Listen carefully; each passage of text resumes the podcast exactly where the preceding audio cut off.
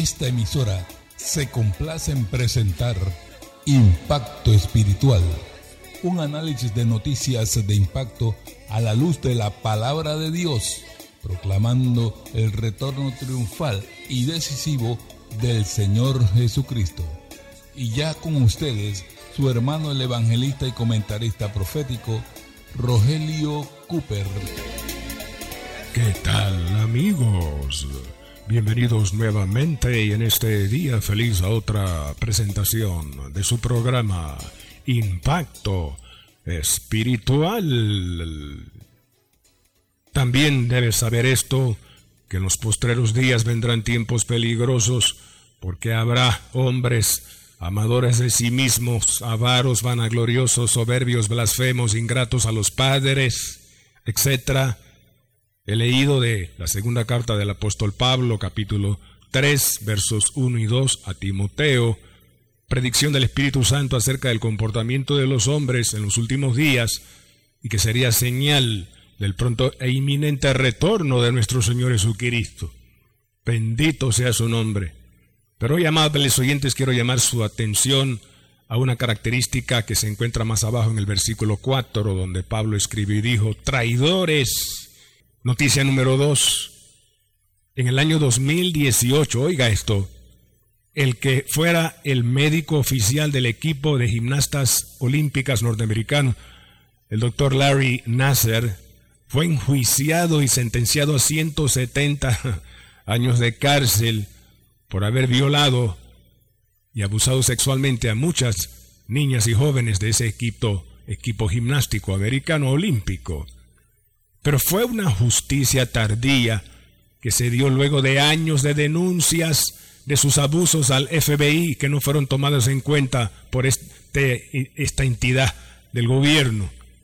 Entonces, lo insólito del caso es que el FBI archivó los expedientes con estas denuncias alterando palabras a fin de minimizar la gravedad de los cargos ante un comité del Senado, tres de estas gimnastas atletas americanas dieron su testimonio.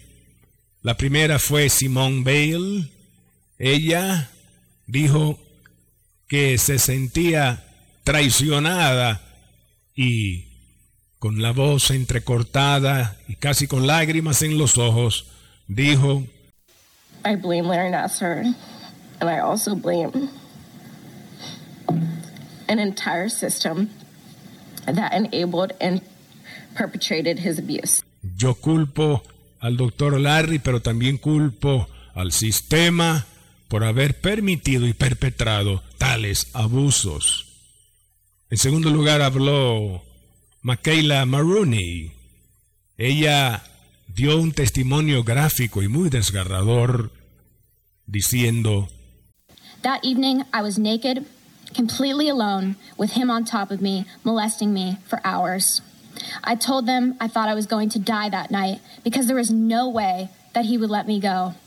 Esa tarde yo estaba sola, desnuda en esa habitación con este doctor Larry y él estaba encima de mí, abusándome y molestándome por horas. Por momentos yo sentí que me iba a morir porque no había manera de quitarme este hombre de encima. En tercer lugar, testificó Ali Reisman, quien dijo, Given our abuser's unfettered access to children, stopping him should have been a priority. It was like serving innocent children up to a pedophile on a silver platter. Si se hubiera detenido con las acciones apropiadas del FBI, se hubiera impedido abusos, pero al no hacer nada, fue como entregar a este pedófilo niñas y jovencitas inocentes en bandejas de plata. Hmm. Por su parte, el director del FBI, Christopher Wray, se manifestó furioso cuando se enteró de estas cosas.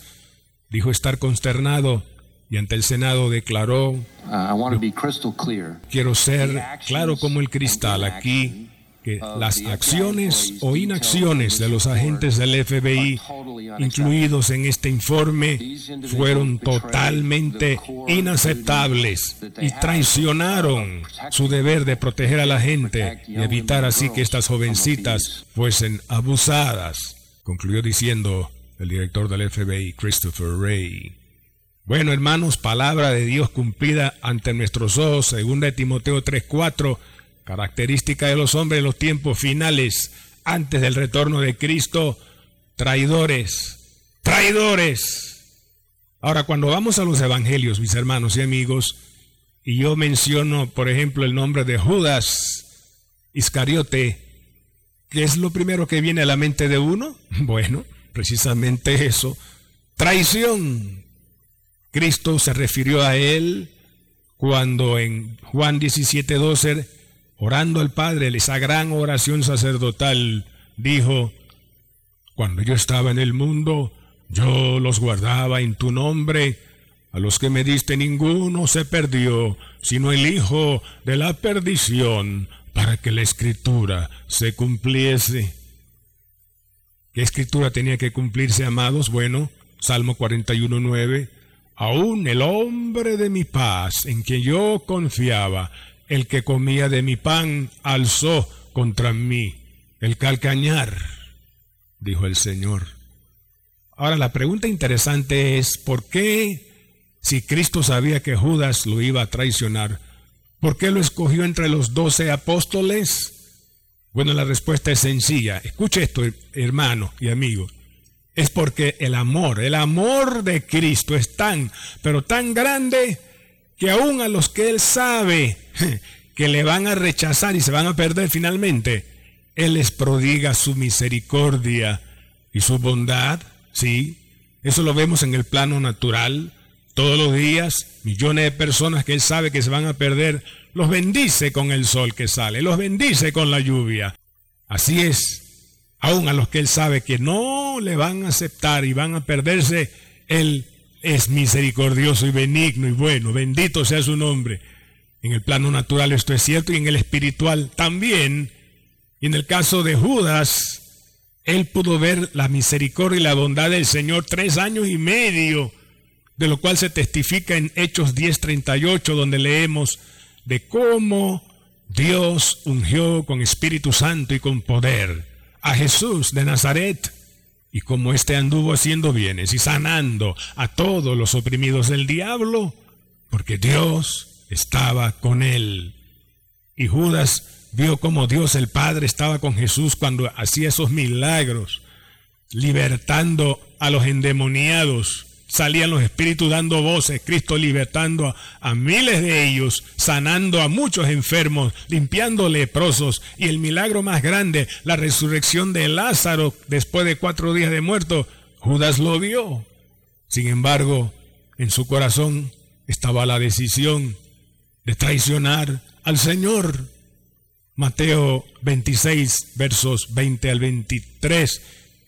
Dice allí que cuando llegó la noche Jesús se sentó a la mesa con los doce discípulos y mientras comían les dijo, de cierto os digo, que uno de vosotros me va a entregar. Al oír, esto, todos se pusieron, dice, tristes en gran manera y le decían, Señor, ¿seré yo?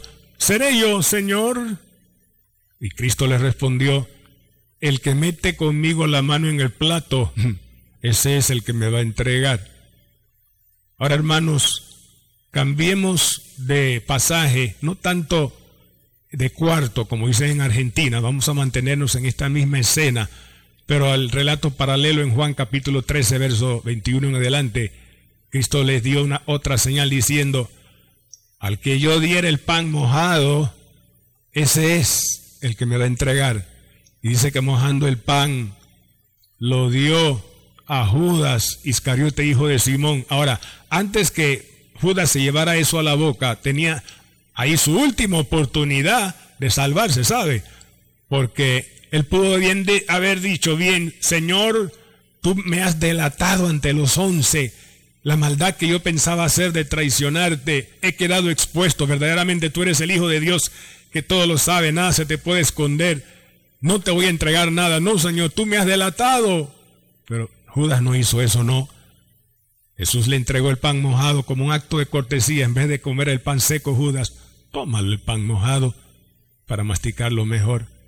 Dice la Biblia que, habiendo probado el bocado, Satanás entró en él.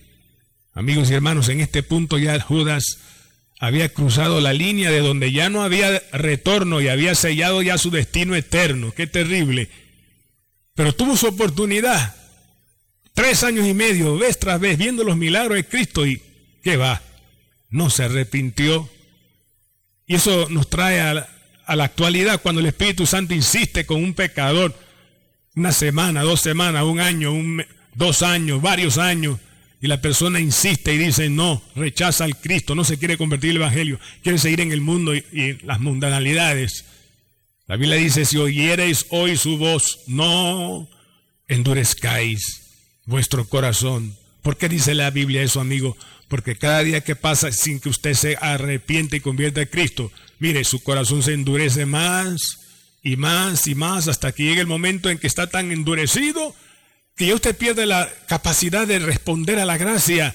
Y es ahí donde entonces Satanás consigue su objetivo de perderte al tú vivir así y morir sin Cristo en tu corazón. Por eso tú no sabes cuál va a ser la última oportunidad. A lo mejor este programa que escucha este mensaje es la última oportunidad que Dios Espíritu Santo te está dando para convertirte. Ven a Cristo, conviértete ya. No permitas que pase un día más para que tu corazón no se endurezca y tú puedas arrepentirse, creer en Cristo y ser salvo. Gloria a Jesús, bendito sea su nombre. Oh, mi alma te alaba, Jehová. Gloria a Cristo Jesús. Parece que tan pronto Judas tomó el bocado en su boca, Satanás entró en él y Cristo agregó, lo que vas a hacer, hazlo más pronto. Y bueno, Judas, ni corto ni perezoso, ligerito, Mateo 27, versos 13 al 15, dice ahí, que después de haber ido a los principales sacerdotes y a los ancianos, ofreciéndoles entregar a Cristo, diciéndoles dónde Cristo se reunía con sus discípulos para ahí llevarlos y entregarlos, le entregaron y dieron a él 30 piezas de plata y él contento las recibió. Pero dice aquí Mateo 27, 13 en adelante, que viendo Judas que Cristo era condenado, es decir, Judas tenía la idea de que bien, entrego a Cristo, pero Cristo con sus poderes sobrenaturales, con su poder, se va a librar. Pero cuando eso no sucedió, vio que Cristo ya lo habían coronado de espinas, lo juzgado antes, Poncio Pilato, entonces Judas cambia de opinión y va a los sacerdotes y le dice, devolviendo arrepentido, dice la Biblia, oye, se arrepintió Judas, devolvió arrepentido las monedas, diciéndole a los ancianos y sacerdotes, yo he pecado. Se arrepintió Judas, yo he pecado entregando sangre inocente. ¿Y qué le dijeron ellos? ¿Mm? Porque Judas se arrepintió, sí, pero no ante Dios sino ante los hombres. ¡Qué error! Ellos le respondieron, ¿y a nosotros qué nos importa? Allá tú. Y Judas salió de allí, arrojó las monedas en el templo y fue y se ahorcó. Qué triste. La pregunta es entonces, después de eso, ¿a dónde se fue Judas? Respuesta a la perdición. Cuando Cristo oró por su discípulo en Getsemaní, lo mencionó a él Ninguno se perdió sino el hijo de la perdición. Interesante, hermanos, pero el apóstol Pablo en su segunda carta a los tesalonicenses capítulo 2 verso 3 usa la misma expresión al referirse al anticristo cuando dice ahí el hombre de pecado, el hijo de perdición. Y allá en Juan, o más bien Apocalipsis 17 verso 8, Juan el apóstol escribió hablando de la bestia, dice, que sube del abismo, la bestia que sube del abismo y está para ir a la perdición. Ahora, la perdición, ¿qué es? La perdición es un lugar y ese lugar se llama lago de fuego. Pregunta, ¿quién está en el lago de fuego ahora? Respuesta, nadie. Los primeros en entrar a ese lugar serán la bestia y el falso profeta, que después de la tribulación de siete años serán arrojados y lanzados vivos allí. Esa es la perdición en su fase final. Pero la perdición tiene una fase inicial, amigo y hermano, ¿y sabe cuál es? Se llama Hades. El Hades es el lugar donde van todas las personas que rechazan a Dios y mueren sin Cristo. Sus cuerpos mueren, pero sus almas van allá. El Hades es mencionado por Cristo en su historia ya en Lucas 16, del rico que murió.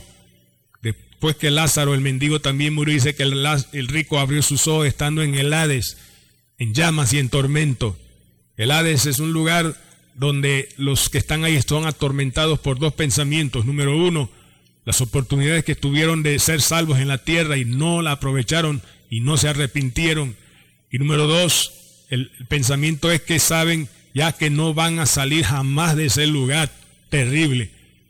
Charles H. Spurgeon, el gran predicador, dijo en una ocasión escribiendo que en todas las regiones del universo hay esperanza, menos en uno, en el infierno.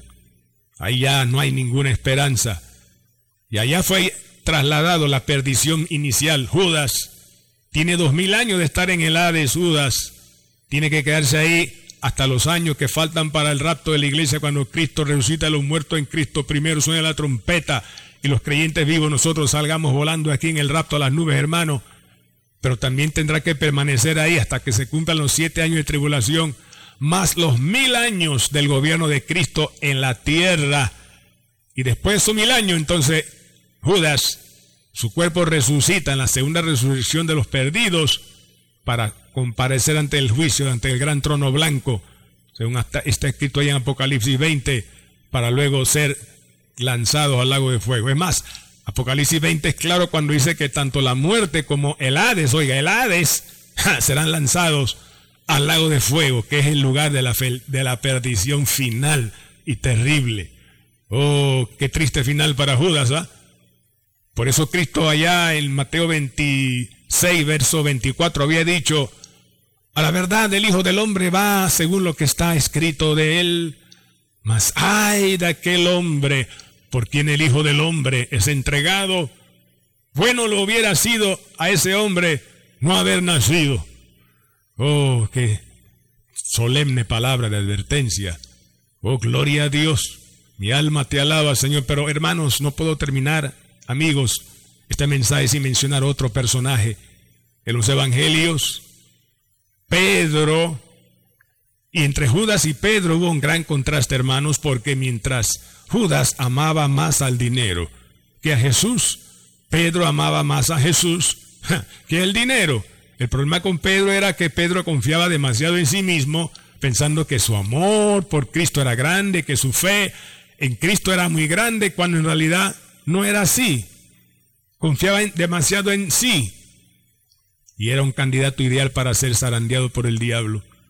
Es más, Cristo allá en Lucas 21, 31 en adelante, le dijo a Pedro, he aquí, mira, Satanás os ha pedido para zarandearos como a trigo, mas yo he rogado por ti para que tu fe no falte. Y tú, una vez vuelto, ve y confirma a tus hermanos.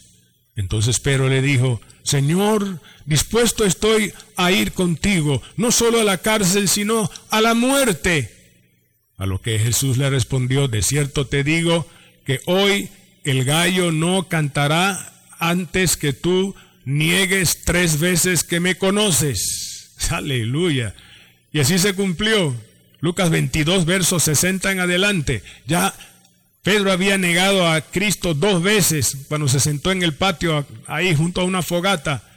Negó al Señor dos veces más. En una de ellas maldijo diciendo que no lo conocía, dijo hasta palabras, palabras obscenas, negando al Señor. Y la tercera vez le negó. Y entonces el gallo cantó, el gallo cantó.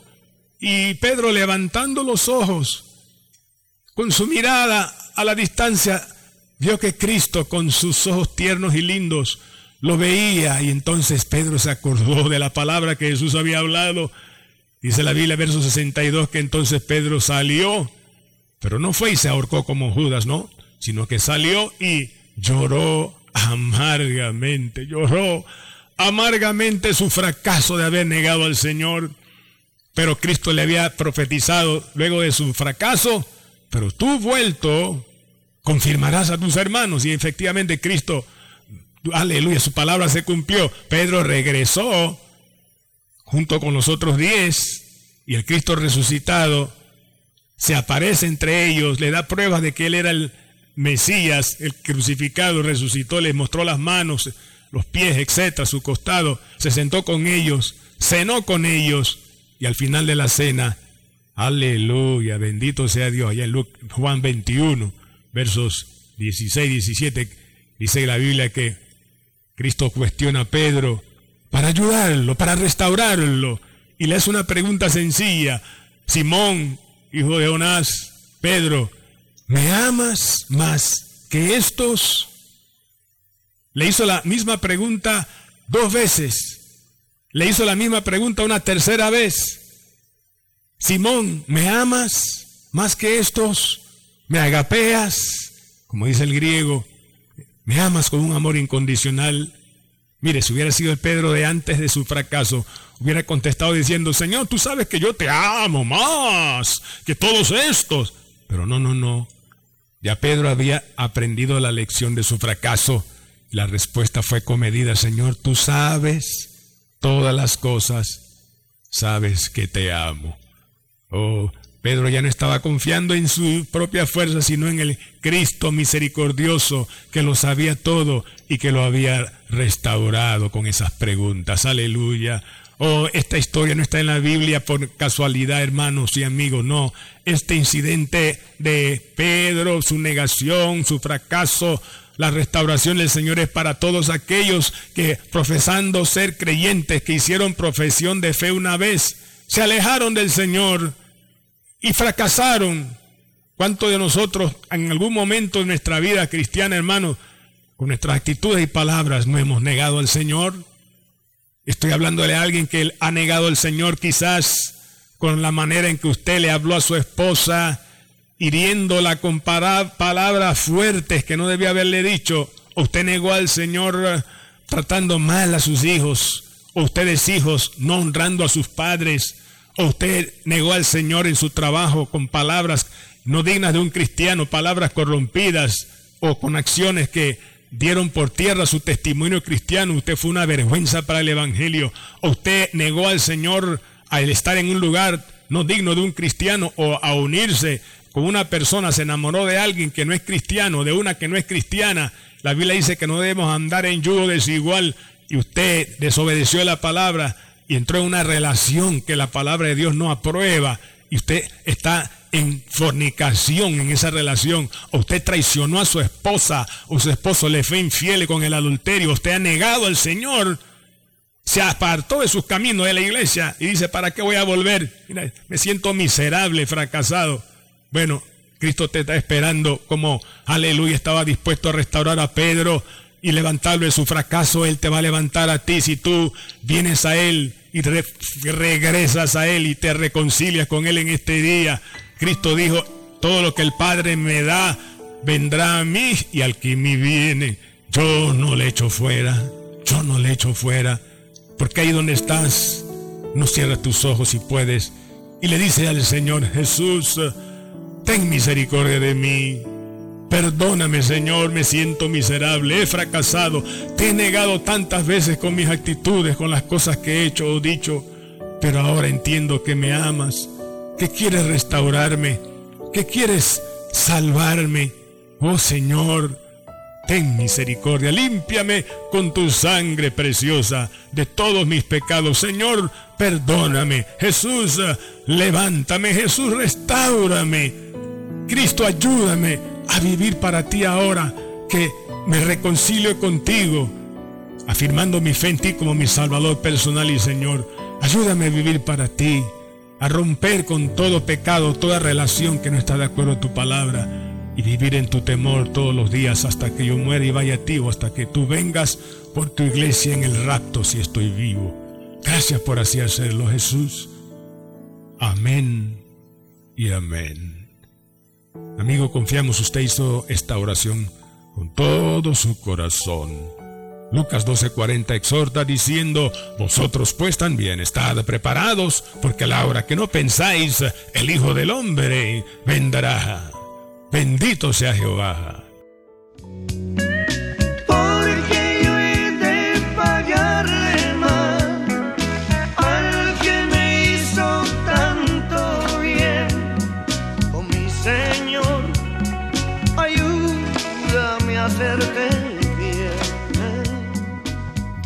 Amigos y hermanos, hoy presentamos el programa número 2296 con el mensaje titulado El amor de Cristo más allá de la traición de Judas y la negación de Pedro. Sin duda, hermano, usted querrá obtener una copia del audio de hoy, el mensaje de hoy para repasar los detalles de esta importante palabra o compartirlo con alguien que necesita ser salvo o reconciliarse con el Señor. Con mucho gusto le enviaremos el audio si usted nos escriba a nuestro WhatsApp. Escriba, ponga primero el signo más seguido del número 1 y luego los números que mi esposa, la hermana Diana, a continuación les dará. Adelante, hermana Diana. Más 1 917 557 6928. Repetimos, más 1 917 557 6928. Así es. Hermano, esta palabra hay que seguir hablándola hasta que el Señor quiera o venga. Ayúdanos con tus oraciones y ofrendas que serán vitales para mantener económicamente este espacio en esta emisora local en Panamá y también fuera del país por medios digitales. Anota por favor el número de la cuenta lápiz y papel será de mucha ayuda. 04 18 01 00 27 96 8 repito 04 18 01 00 27 96 8 cuenta de ahorros a nombre de Impacto Espiritual Banco General. De antemano, gracias. El Señor se lo multiplique, hermano, mi hermana. También por Yapi puede ofrendar. Entre en nuestra página en www.impactoespiritual.net. Ahí está la información de cómo ofrendar por Yapi o llámenos tan pronto termine el programa. Y al solicitar el audio del mensaje de hoy, recuerde el título del mismo. El amor de Cristo más allá de la traición de Judas y la negación de Pedro. Si tienes una petición urgente de oración, contáctanos de una vez. También puede llamarnos al 277-5352. Repetimos, 277-5352 será para nosotros un placer ministrarle y orar por sus necesidades. A nombre del hermano Cooper, su comentarista profético, nos despedimos hasta la próxima semana en esta misma estación y hora cuando presentaremos otro impacto espiritual. Un mensaje diferente anunciando la segunda venida del Hijo del Hombre.